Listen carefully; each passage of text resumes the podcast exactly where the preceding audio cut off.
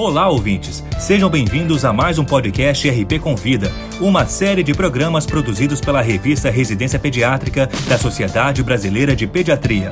Semanalmente, um tema diferente de interesse dos médicos e demais profissionais de saúde é abordado por especialistas convidados.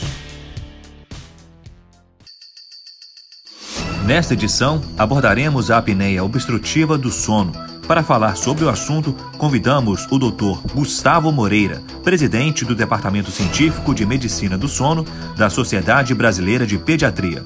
Acompanhe a exposição.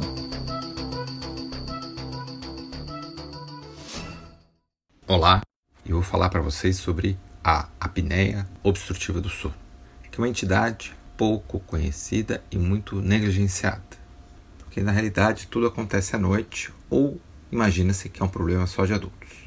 Mas em torno de 10 a 16% das crianças podem ter ronco. Mas não é um ronco episódico, quando tem uma rinite alérgica ou um resfriado. Em geral, é um ronco habitual. Mais de 3 ou 4 noites por semana, que é aquele ronco alto, semelhante do adulto, em geral associado a outros sintomas, como paradas respiratórias, desconforto respiratório durante o sono, sono agitado, sudorese profusa.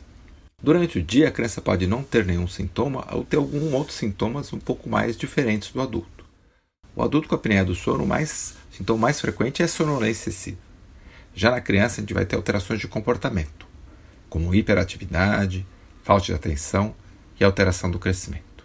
Se você não tratar a apneia obstrutiva do sono, tem sérias complicações, como hipertensão pulmonar, alteração do crescimento e alterações do aprendizado. Diferente do adulto, que o principal fator de risco é a obesidade, na criança o principal fator de risco é a hipertrofia das amígdalas e da adenoide.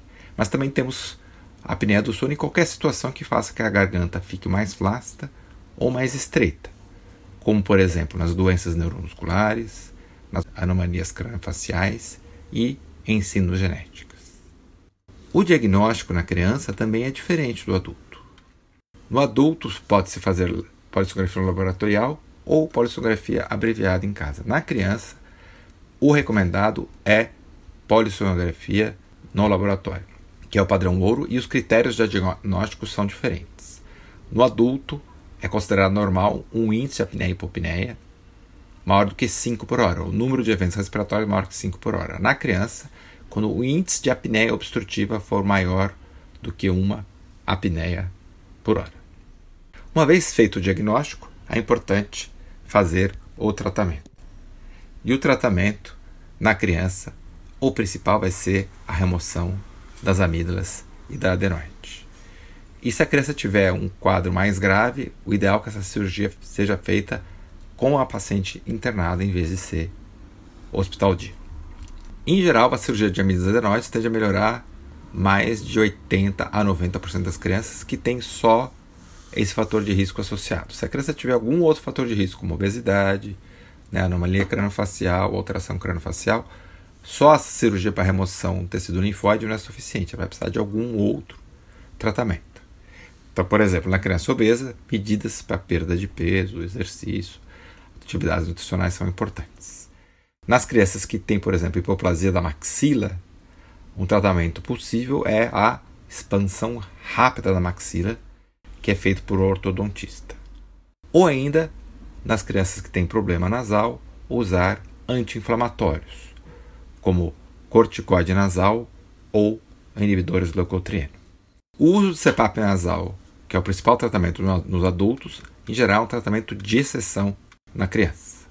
Porque, em geral, quem vai precisar disso são aquelas crianças que têm uma síndrome, né, uma comorbidade muito importante. E eu tenho uma alteração de comportamento que também faz difícil com que elas usem.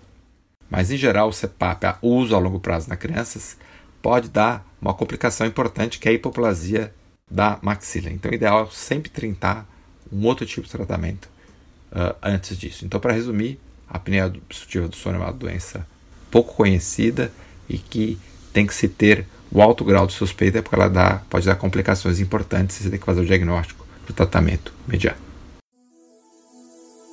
Esse foi o Dr. Gustavo Moreira falando sobre a apneia obstrutiva do sono. No nosso próximo programa, abordaremos a hipotonia em lactente jovem, até 4 meses. Para ouvir outros podcasts, acesse a página da revista Residência Pediátrica na internet. O endereço é residenciapediatrica.com.br barra mídia barra podcast. Residência Pediátrica, a revista do pediatra.